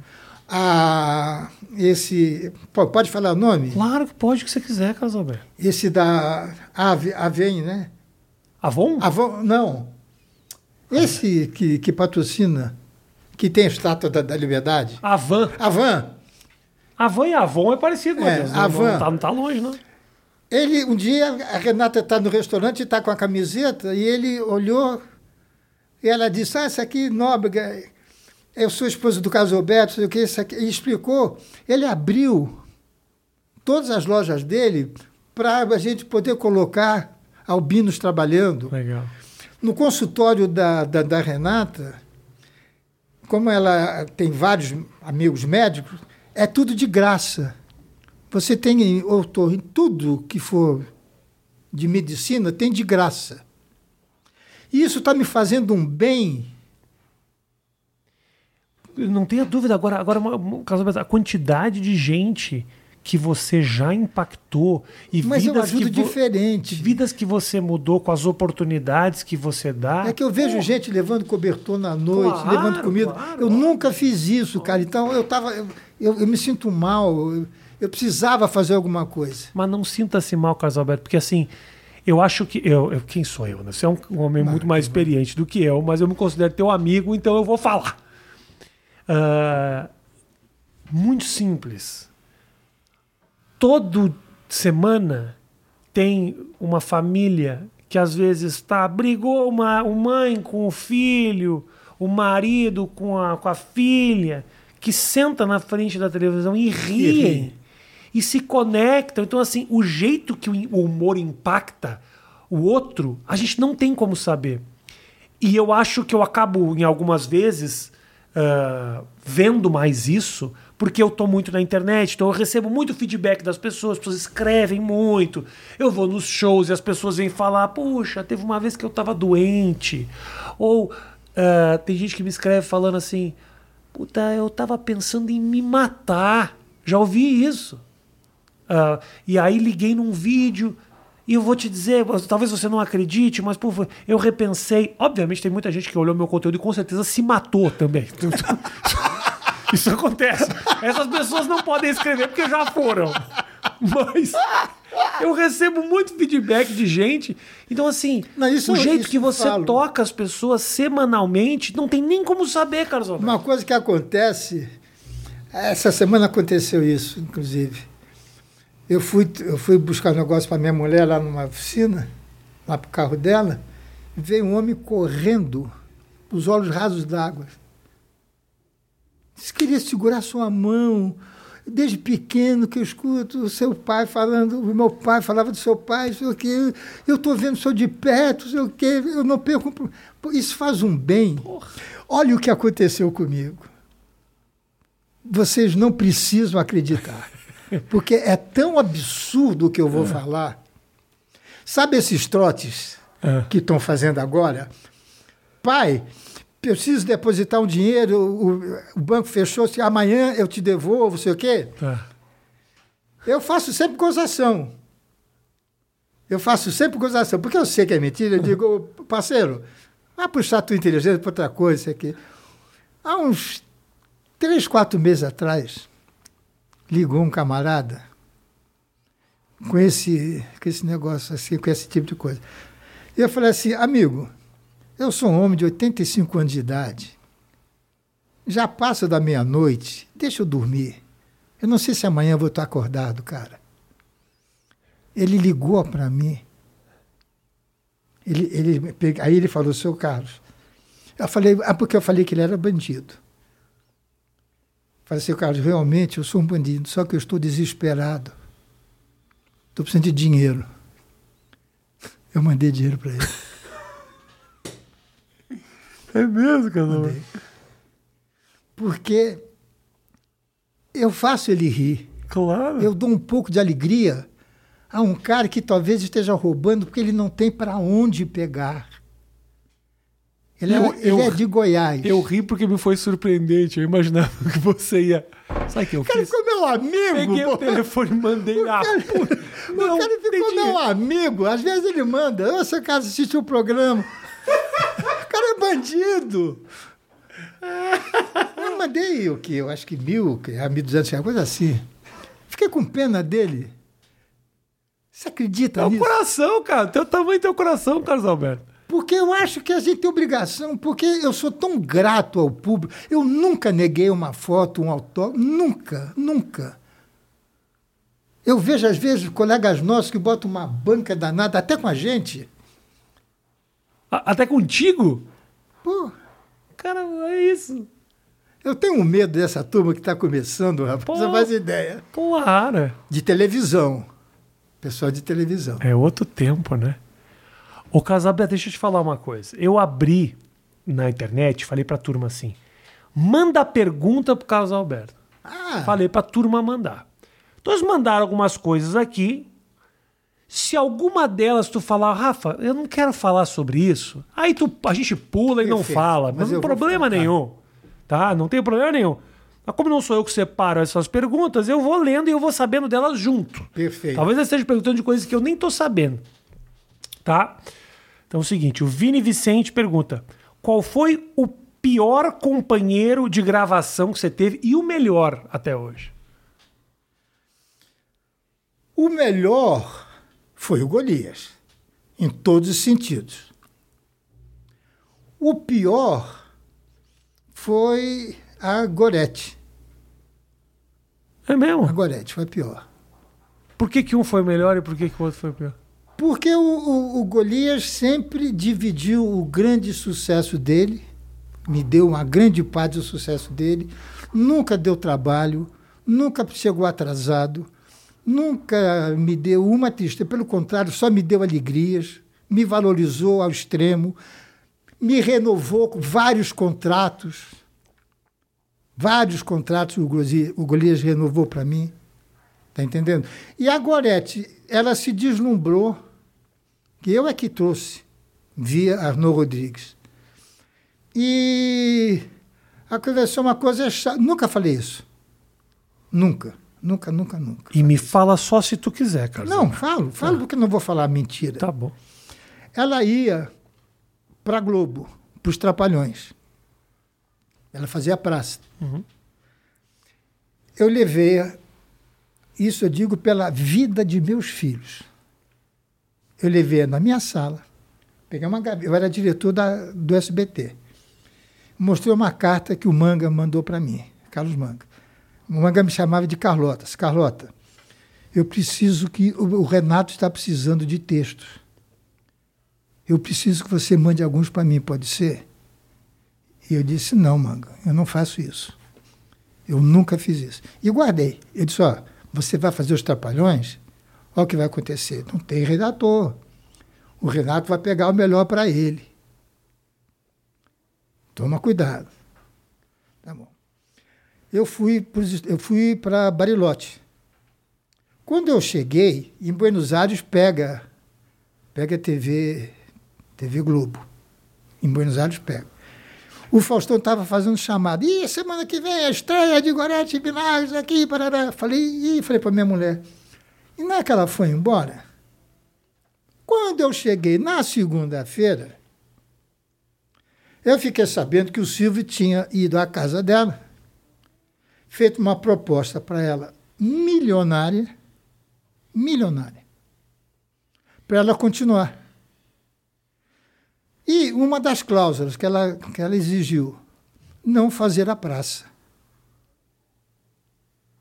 Ela se negou a fazer a praça. Eu fiquei mil vezes mais chateado com o Silvio do que com ela. Porque se ela não tem a responsabilidade, não tem a, a humildade, ou tem lá o quê, o Silvio tem. Então, o Silvio deixar foi muito pior do que ela pedir. Só que depois, Ela foi embora, ela, ela ficou, sei o quê, foi fazer o programa com o Moacir, e ela tirou o Moacir do programa dela, dele. Então, é uma pessoa eu jamais. Ontem o Marcelo me falou comigo, pai, olha aqui, ela pediu desculpa, disse que não, que não é nada disso, é história. Disse, filho, enquanto eu for vivo, no dia que eu morrer, se você sentar no meu lugar, você põe. Comigo vivo, nunca mais ela senta naquele banco. Uhum. Não é que eu tenha raiva dela, eu não quero trabalhar com ela. Quero que ela seja feliz. Quem não erra na vida?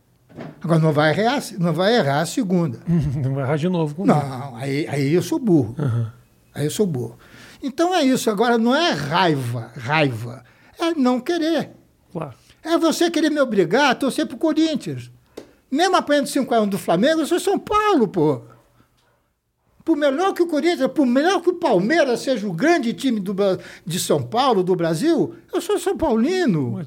Eu não quero torcer pro, Eu não quero que o Palmeiras ganhe. Eu quero, entendeu? Agora, você me falou uh, uh, uma curiosidade que eu tenho também. Figura do Didi, do, do, Renato, ela é muito controversa, assim. E cada vez as histórias. Porque são duas pessoas diferentes, o Didi e o Renato. Ele é o Renato. Ele só é o Didi nos Trapalhões. Ele, ele não soube é, ele teve problemas com isso, pessoais. Uhum. Ele, ele, não, ele não deixa a pessoa misturar. Ele, ele não deixa uma empregada chamá-lo de seu Didi. O, entendeu? Mas ele é uma figura, ele é um cara legal, ele é... é comigo foi. Uhum. Que tem tanta gente. Não, é porque. Não, o, o que acontece é, é, é, o seguinte, Rafa. O dinheiro era dele. Uhum. Quando ele investiu no. Porque isso veio por causa dos filmes. Eles faziam show juntos. A parte do Leão, não sei se era dele, mas eles ganhavam muito dinheiro. Porque eu estava trabalhando, era eu que escrevi. Você escrevia os Trapalhões? Eu né? era redator final sim, e co-diretor do programa. Sim, sim. E dos filmes também. Não, né? do, dos filmes não? ele nunca ah, me tá. chamou. Ah, tá bom. Ele beleza. nunca me chamou. Era do programa. No filme, ele botava o dinheiro. Então, a parte do leão é dele, poxa. Entendeu? Então eu, eu não vejo erro. Ele sempre foi muito leal com os colegas. Uhum. Quando nós fomos para Globo, era só para ser nós dois. O Boni chamou o, o Renato, a, a saída do, do, Renato, não sei se dá para eu, eu, falar. Fala o que você quiser, Carlos Alberto. Nós aqui a gente tava... Até palavrão. a gente estava na Tupi, fazendo os Trapalhões. Lá no Sumaré, aqui no, aqui no Sumaré. Uhum. E uma tarde aparece um técnico e tira. Antigamente as câmeras tinham aquelas três lentes, né? Uhum. Tirou uma lente e foi embora. Aí Renato falou: o que aconteceu? Se não, usaram que é, precisa dessa lente lá embaixo, porque o estúdio de, de novela ficava embaixo, né? naquela parte de baixo. Uhum. O Renato ficou uma vara. E eu era diretor da Tupi e era diretor do programa dele. Falei, ele falou, Carlinhos, estou indo embora. Eu estou pensando que estou indo embora, vou para casa e vou lá, volto amanhã. Mas não. De noite ele me ligou, isso foi na hora do almoço. Falou, Carlinhos, você está na Globo. Falei, como eu estou na Globo? Estou com o Boni, vou assinar meu contrato amanhã com você. Você vem aqui amanhã. Falei, Renato, como é que eu vou sair daqui? Pega um avião e vem. Porque a condição que eu fiz ao Bono é a seguinte: você tem que vir comigo. Falei, e os três? A partir de janeiro. Isso foi no dia 2 de setembro. Nunca uhum. mais eu me esqueço disso. De 76. O ano que meu pai e minha mãe morreram. Uhum. Aí eu fui para o Rio, assinei o contrato, e em janeiro eles vieram. Claro que com salário infinitamente menor. Por quê? Porque o Boni não queria os três. O Boni queria o Renato Aragão. Sim.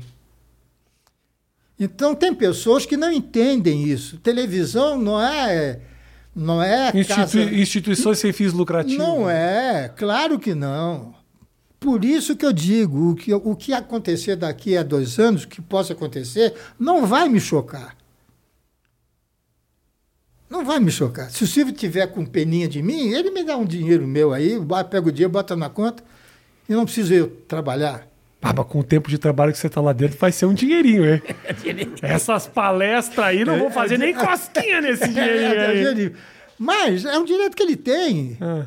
Eu tô lá. Quando eu fui para lá, eu tinha um tratamento dele, da emissora. Eu, tenho, eu fico até às vezes sem graça uhum.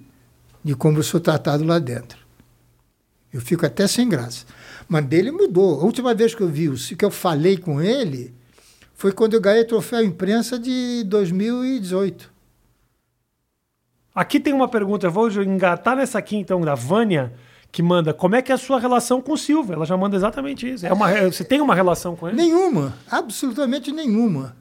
Ele é meu patrão, que não me enche o saco, eu sou empregado que não enche o saco é dele. É a melhor relação possível. Então, Há 34 anos atrás, ele disse no ar, e está gravado, que aquilo lá era a minha casa. Uhum. Isso, essa semana passada saiu isso. E ele cumpre com isso. Eu faço o que eu quero. Ninguém me diz, olha, isso não pode. Não diz. Para que que eu vou me diz? E ele e o Silvio me ensinou uma coisa.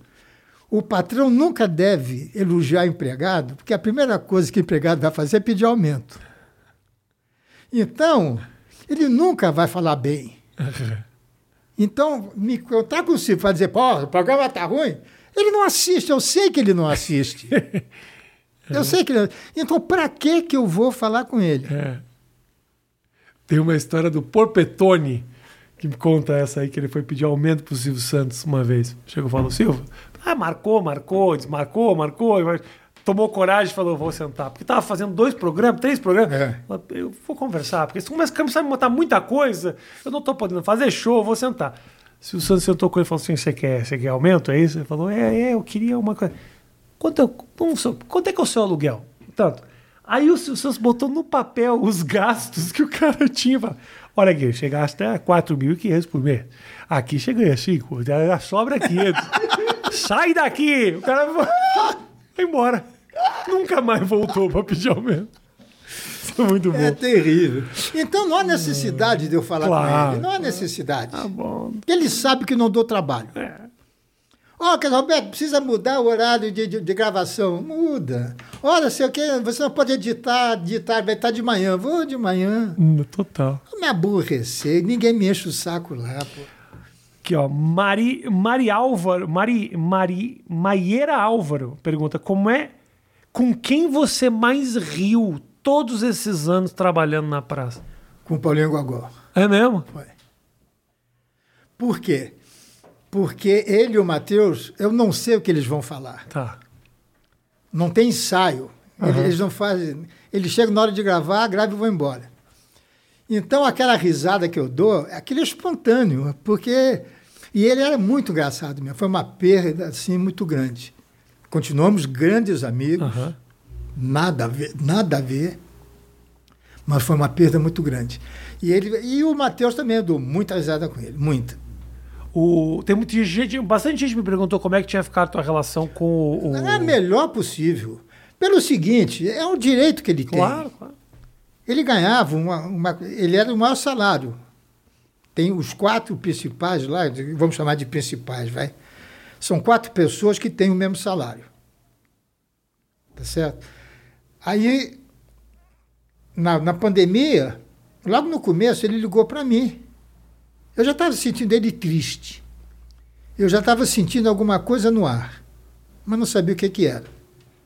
Porque toda vez que ele chegava em São Paulo, ele ia no meu camarim, me dava um beijo. Ô, seu Carlos, olha, eu troquei meu carro, devo ao senhor, sei que nunca. Aí eu comprei uma casa, porque ele ganhava, na época, 15 mil, e ganhava mais de 300 fazendo show. Claro, a grana era do, do teatro, né? É claro. Olha, eu nunca vou lhe abandonar, nunca vou me abandonar. Só a palavra nunca é muito forte. Um dia eu estou no sítio, logo no comecinho, abril, maio de 2020. De 2020 ele ligou para minha mulher. e estava no Viva Voz. Falou, Renato, eu queria falar com a Zoberto, eu estou com medo, como é que ele vai receber, como é que ele está com esse negócio. É que eu estou com uma proposta aí, a Renata disse, não, fala com... E eu estava ouvindo, assim, manda, manda ligar para mim. Ele ligou para mim, ele começou a falar começou a chorar. Ele está dizendo, o senhor tem que entender o seguinte, eu nunca na minha vida imaginei ganhar tanto dinheiro que eu vou ganhar. Vou fazer seis filmes como, como sócio, vou poder mandar meu filho para os Estados Unidos. Falei, cara, vai correndo. Vai correndo, teu trem chegou, pega, cara. Eu não sei se eu vou estar tá vivo. Eu não sei quanto tempo eu vou durar de praça. Vai ganhar dinheiro, vai ser feliz, pô. Só que eu falo isso, não é da boca para fora. Eu sinto isso. Eu falei, é como se você, é como um filho meu tivesse fazendo uma faculdade aqui em São Paulo e fosse para Harvard. É, é. Vai ser feliz em Harvard, pô. Vai ser o melhor aluno de Harvard. Porque vem outro, ninguém é substituível. Claro, claro. Pô, meu pai morreu, a praça. Meu pai fez 14 anos de praça, eu estou 34. Não dá para ficar. Ninguém é insubstituível. E no dia que eu for, claro que vai acabar o programa, se houver, outros vão fazer. O Marcelo que sonha fazer. No teu lugar. No meu lugar. O sonho do teu filho, então, é. É. Tá ali onde você tá. É, eu acho que é o sonho de todo filho que tem a mesma profissão do pai, né? Meu ele pai não é sabe pro... o peso, né? Meu pai é proctologista. É. Não sonho tanto. Aqui, ó. O Bruno Camargo te pergunta: como é que foi ter na praça o maior ator de todos os tempos, Alexandre Frota? Como é que foi? ator em diversos segmentos. O maior ator Olha, em diversos eu, segmentos. Eu sou suspeito em falar do Frota. Porque nós somos amigos há mais de 40 anos. E quando ele era garoto, galanzinho na Globo, estava namorando e casando com Cláudia Raia. Cláudia Raia, Matheus. O que acontece é que comigo ele é um, é um garoto. Ele nunca me deu um trabalho, ele nunca criou um problema. Ele, pelo contrário, ele sempre foi de uma educação eu ganhei esse, esse presente, essa homenagem que o, que o Congresso me fez, você soube? Uhum. Foi partiu dele. Legal. Entendeu? Eu não Muito posso legal. falar do Frota, não posso. Só posso falar bem. Eu não Comigo consigo. também sempre me dei muito bem com ele, absolutamente. É que ele, ele, ele é louco, é louco, é louco, é louco. Ele é louco, ele é louco. louco. Mas eu também sou, então tá Mas também bem. não faz mal a ninguém. Tudo bem, louco, louco. Não, não enche o saco dele é. que ele... Deixa o cara em paz aí. Tá Mas eu vivi muito bem. Ele fazia o Batman Robin. Eu lembro disso. Pô, era muito eu bom. Eu lembro, eu lembro disso. Estamos acabando aqui, ah. Casa Aberta, mas tem umas coisinhas boas que eu ainda quero te perguntar. O Lucas Euclides pergunta: teve algum humorista que você gostava muito, quis levar pra praça e não conseguiu? Tive. Que você fala, pô, esse cara eu queria tanto. Tive. O Rabin. Ah, é? O Rabin. É uma frustração minha. Jura mesmo? Porque quando o Renato. Quando o Renato, quando ah. o o Manfrini foi embora, o Paulinho Gogó, eu desliguei o telefone dele e liguei para o Rabin, do sítio. Rabin é muito bom. Porque o Rabin faz um humor que eu gosto. Uhum. E aquele humor cabe na praça. Eu precisava de ter um humor inteligente. Não que meus humoristas sejam Não, burros, é. mas eu precisava de um tipo de humor. Uhum. Da Mel, por exemplo. Uhum. Do, do Cris e o Rabin, entre, entre mim e ele, ficou tudo certo. Uhum. Só que aconteceu o seguinte: quando eu perdi meus quatro artistas, são os três da, do Café com Bobagem e o, e o Paulinho Gogó, eu pensei que essa verba fosse ficar para o programa. Engoliram a tua verba? Não é que engoliram, eles fizeram de. Empresa, empresa.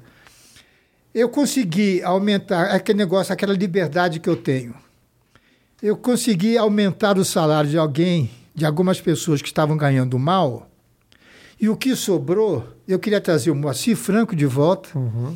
e queria o Rabinho comigo. Só que eu já tinha gasto a minha verba A casa tinha que abrir. E o Moacir deve, certamente, eu achava que ele estava chateado, hoje eu tenho certeza. Ele quis o mesmo salário que o fez sair. E é impossível. Uhum. E Os tempos mudaram, né? Os tempos mudaram, as coisas mudaram muito. Não, e o dinheiro também não Claro, dava. claro. Não dava, não dava. E o Rabin, eu não sei quanto, não sei quanto ele pediu, que a casa também não aceitou.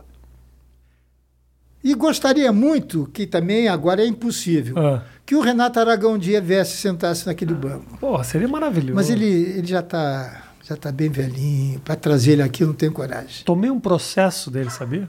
Mentira! Tomei um processo dele. Que eu desconfio que não seja dele especificamente. Acho que é o- Processo de quê? eu tirei um sarro, mas uma coisa idiota, uma coisa idiota. Eu tirei um sarro.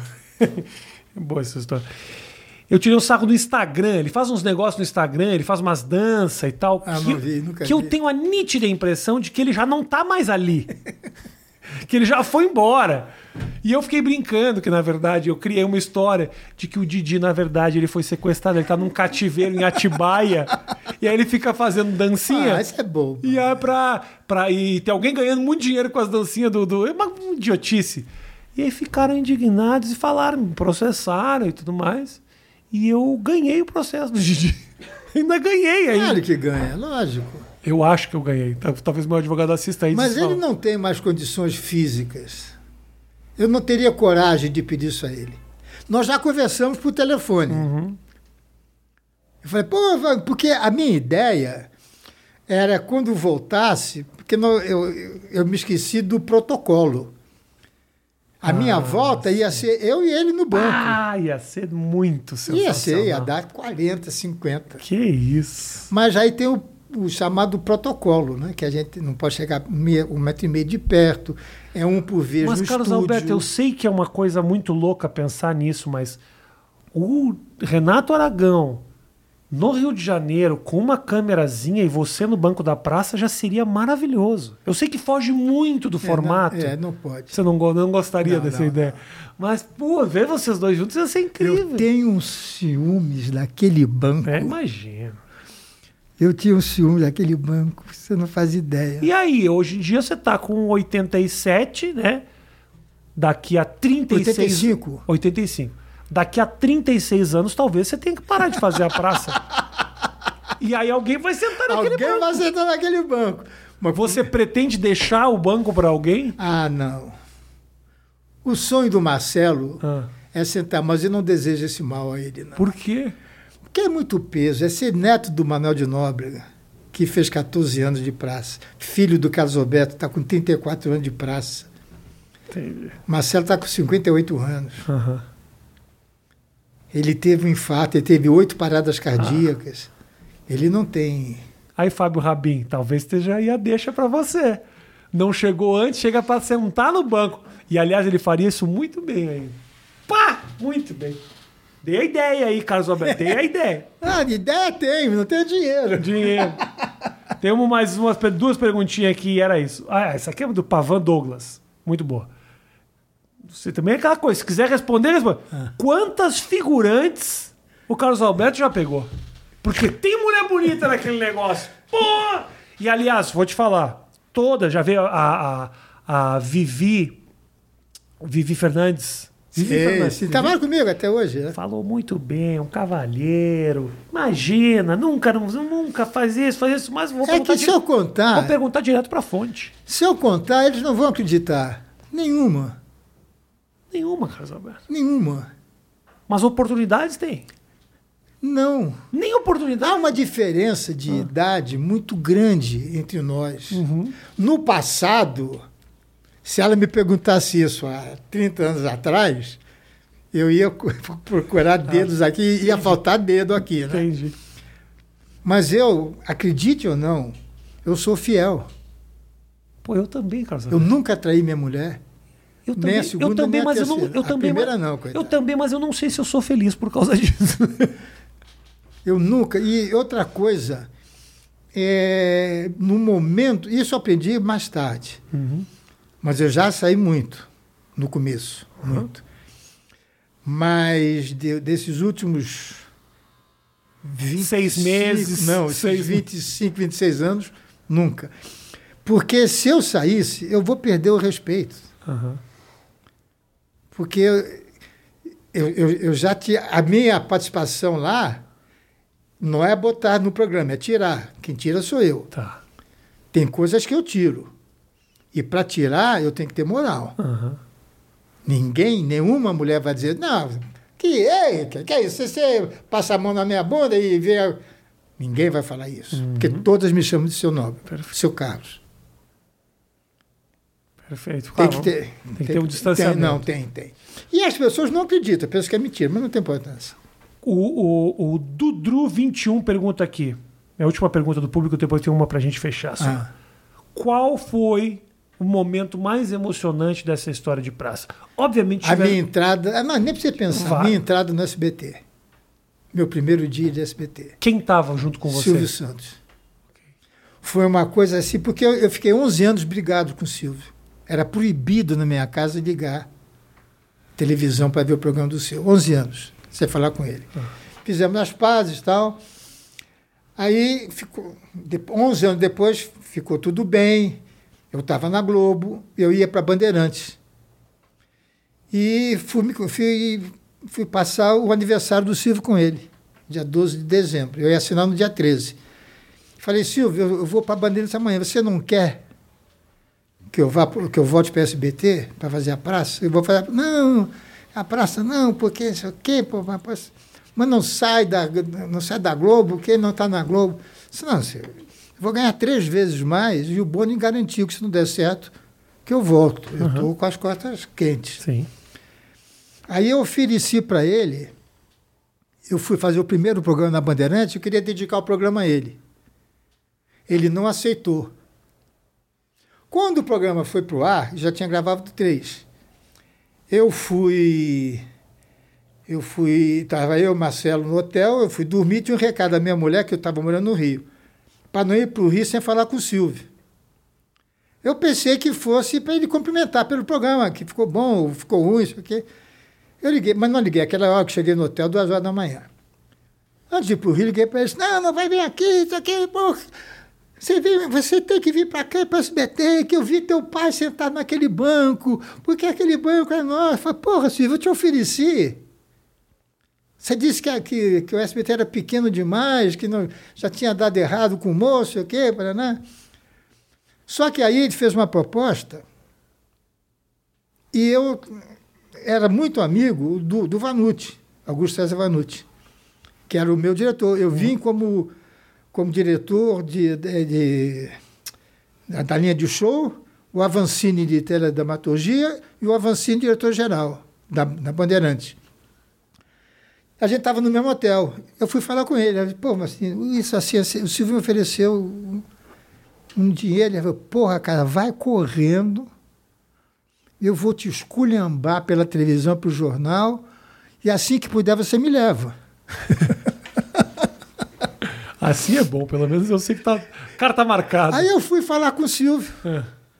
Só que quando eu cheguei lá, vi o SBT, falei, eu chamo o Marcelo de Mar, né? Falei, eu disse, Sé, falei, Sé, eu não venho para cá.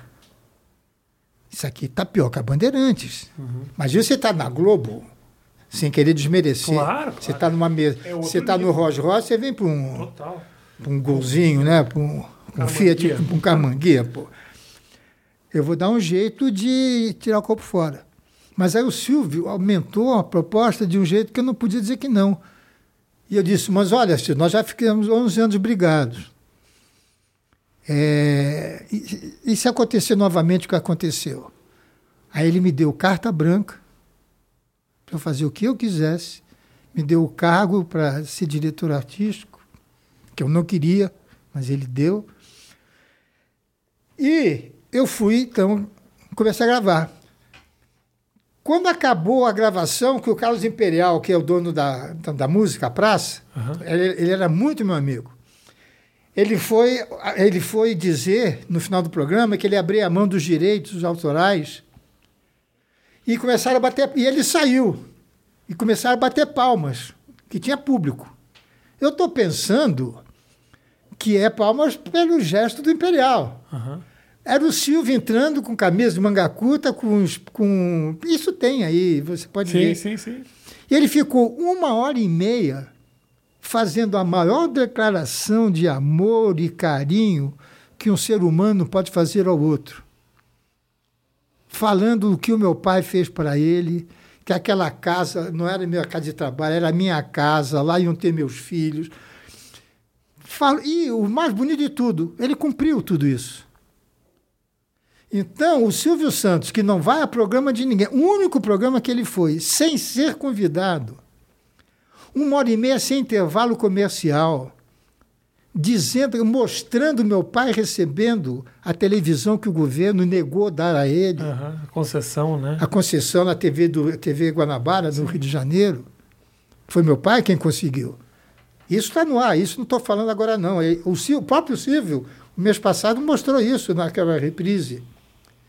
Então, foi o momento mais importante da minha vida profissional. Quando o Silvio fala que ele não teria televisão se não fosse teu pai, é, é, é documentado isso. Exatamente. Então, aquilo. E, e uma coisa triste. O único amigo que meu pai teve foi o Silvio. Porque meu pai ajudou a muita gente. E foi apunhalado por muita gente. E o Silvio não. O Silvio até hoje fala com ele com carinho. Se você observar, toda vez que eu vou no programa do Silvio, eu digo: Olha, Silvio, eu quero agradecer a você, porque isso. E é verdade. Se a praça deu certo, eu devo a você, que me deixa fazer o que eu sei fazer. Aham. E ele diz: "Não, mas se eu tenho televisão, eu devo ao, ao Manuel. Sempre ele fala isso. E meu pai morreu há 45 anos. Você não era nascido quando meu pai morreu. É, eu Então- tenho 24, né? Então. Demorou um tempo eu nascer. Tem, não, 45 anos. 45. É, 45 76 e 76. 76. É, meu ano. Meu pai né? morreu em março de Ano 76. que eu nasci. Entendeu? Então foi De realmente. repente eu sou a reencarnação do teu pai. Já passou pela sua cabeça? Já passou- Nossa Então um foi, foi o momento realmente mais Que coisa. Gratificante. E um que eu já não posso falar por causa de problemas políticos, que foi a homenagem que eu recebi do Congresso Como você não pode falar? Por que não pode? por causa do Bolsonaro. Porque o Bolsonaro queria me conhecer. Aham. E quando, eu soube, quando ele soube que eu ia ser homenageado, o, o Fabinho, esse Fábio, que era do, do SECOM, ele que foi me buscar no, no aeroporto. E disse, olha, o presidente quer te conhecer. Eu disse, ah, mas eu tô, não estou arrumado para ir. Não, vamos lá, sei o quê. Quando ele, eu entrei na sala dele, ele fez uma festa enorme, tirando fotografia, rindo, contando piada. No dia seguinte, às 9 horas da manhã, eu estava no Congresso e o que aconteceu? Ia começar às 9 horas. Às 15 para as 9, o Onyx, que era da Casa Civil, Uhum. falou: o, o Jair, eu tenho que ir até o Congresso, que o Carlos Alberto vai ser homenageado. Disse, não, peraí, eu vou com você. Pegou o paletó, atravessou aquele jardim a pé. Foi a única vez que eu saí no Jornal Nacional. Eu só achava que eu fosse sair quando eu morresse daquele jeito. Vou mostrar. Morre, ator. a risada da praça acabou. Daquele, o homem da risada. O Carlos Alberto já visualiza a matéria dele. Ah, é, pois é, é. Pô, o cara atravessou para me levar a camisa do Flamengo, para me abraçar junto com o general Heleno. Pô, só que hoje, se eu falar isso, os caras me matam. Mas ele fez. Então eu engulo, eu fico quieto. Eu também quero falar, mas eu não posso.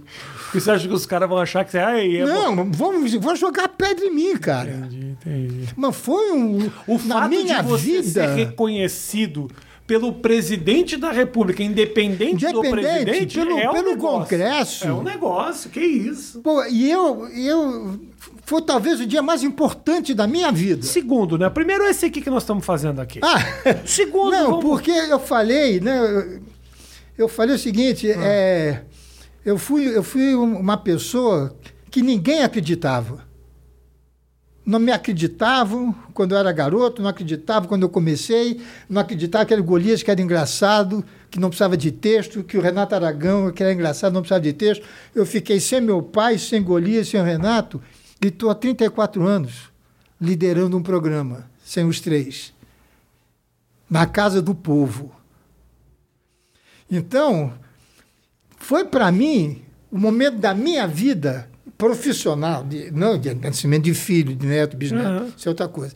Mais importante, porque eu acho que raríssimos conseguiram isso. Com certeza. Mas e não tenha dúvida. Eu tive uma crise de choro quando entrei no carro, rapaz, porque eu vi coisas absurdas. Pessoal do PT com o PSDB, sei o que, me abraçando, tirando fotografia comigo. Eu falei, pô, esses caras se xingam lá e estão aqui, né, aqui no, no, no, café comigo, conversando. O carinho que eles têm por mim. Eu, eu, eu quase parei com o João Plenário por causa disso. O João Plenário é aquele deputado eu que, é. que eu faço. Uhum.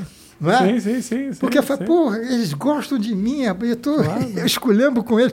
Mas não é com eles que eu escolhendo, eu escolhendo com as coisas que eles fazem. Eles estão acostumados, imagina. É a figura do político, não é um específico. É, eu nunca disse nome nem partido. É. Porra, o Carlos Alberto, eu, eu, eu, eu, eu gosto muito de você. Puta, falei um Tô bocado. Muito, tá, ó, mas imagina. Cara, a gente tava falando, pra você ter uma ideia, a gente tava falando antes aqui já pra caramba de pai, de paternidade. Então é uma figura incrível, o Carlos Alberto. Eu acho que. Pô, é, é, é, é tomara, tomara, tomara que as pessoas reconheçam e que as pessoas ao teu redor, porque assim, o Brasil te ama, isso não tenha dúvida. Agora, tomara que essas pessoas que convivem contigo diariamente, elas consigam expressar esse amor todo, porque assim, todos aqueles que eu conheço, e tomara que isso se torne público, porque todos aqueles que conheço falam, mas como é que é o Carlos Alberto? Não tem ninguém que não tenha elogio, ou que alguém contou uma história. E em televisão, isso, é, Carlos Alberto, é muito raro. Porque a quantidade de gente boazinha que a gente vê na televisão, que dos bastidores são demônios, é incontável. Eu mesmo conheci vários deles. E você é só coisa legal que as pessoas têm para dizer. Graças então, assim, a Deus. Que, que bom isso, ter... isso me faz ser feliz, me faz estar com 85 anos inteiro. Que bom ter você com a gente, cara. Que, que eu gosto muito do que eu faço, eu faço tudo com muito amor. Eu não faço. Minha mulher reclama, hum. você só faz o que você quer. É um defeito que eu tenho. Querida, desculpa. Eu só faço o que eu quero. Faço bem ainda o que, que eu, eu prefiro quero. errar com a minha cabeça do que acertar com a tua. Porque aí, se eu errar com a minha cabeça, eu vou tentar consertar. É. O sofrimento também é todo meu. Não é? é, é. então eu faço só o que eu quero mesmo. E tô agora velho, então, pô. É. Mas eu vou dizer pro pessoal que o Carlos Alberto volta e meia recebe 50 mil homenagens. Guarda essa homenagem para daqui a uns 20 anos. Porque o homem se alimenta bem, vai na academia, então não gasta achando que ele vai embora. É, mas não vou, não. não os, os caras vão ficar fazendo homenagem até 2054. Cara, no dia que eu cheguei no hospital, que eu tive Covid, só tinha duas pessoas me esperando: o Davi Wip é. e, o, e o meu cardiologista, o Calil. Olha o susto que eles estavam. É. E eu passei dez dias de férias, eu dizia para eles: eu não vou morrer, eu não vou ter nada. E os caras preocupados. Porra! Eles iam todos os dias, todos os, dias, os dois. Mas você passou tranquilo por esse negócio? Tranquilo, não senti. Agora não, agora eu tô com sequela. Ah. Mas lá. Uma sequela do quê? Memória? Cansaço. Eu tenho, eu, eu subo uma escada, eu me canso, a memória foi para o espaço, meu, a minha visão está um pouco pior. Eu mas, me canso muito. Mas daqui a seis meses está tudo Não, isso passa. Ah. Eu estou fazendo esteira. Tá, agora vou começar a fazer bicicleta e esteira. Beleza. Porque por enquanto você está fazendo esteira. Carlos Alberto, que prazer te receber aqui. Muito, muito obrigado. Estou feliz da vida, eu sou teu fã. Estou muito teu te fã. Te admiro que muito. Obrigado, eu estou muito feliz de estar vindo aqui. Que bom. Obrigado. Gente, obrigado pelo carinho de todos vocês. Uh, se inscreve no canal. E obviamente assiste a praça, tá? Porque não deixe de assistir ainda na quinta-feira. Quinta-feira, às 23h30. Tá bom, você não precisa saber, você, não, você já sabe, então não preciso eu ficar aqui repetindo. Um beijo grande, até a próxima, nos falamos na sequência. Obrigado, Carlos Alberto, tamo junto. Tamo junto. Valeu, tchau.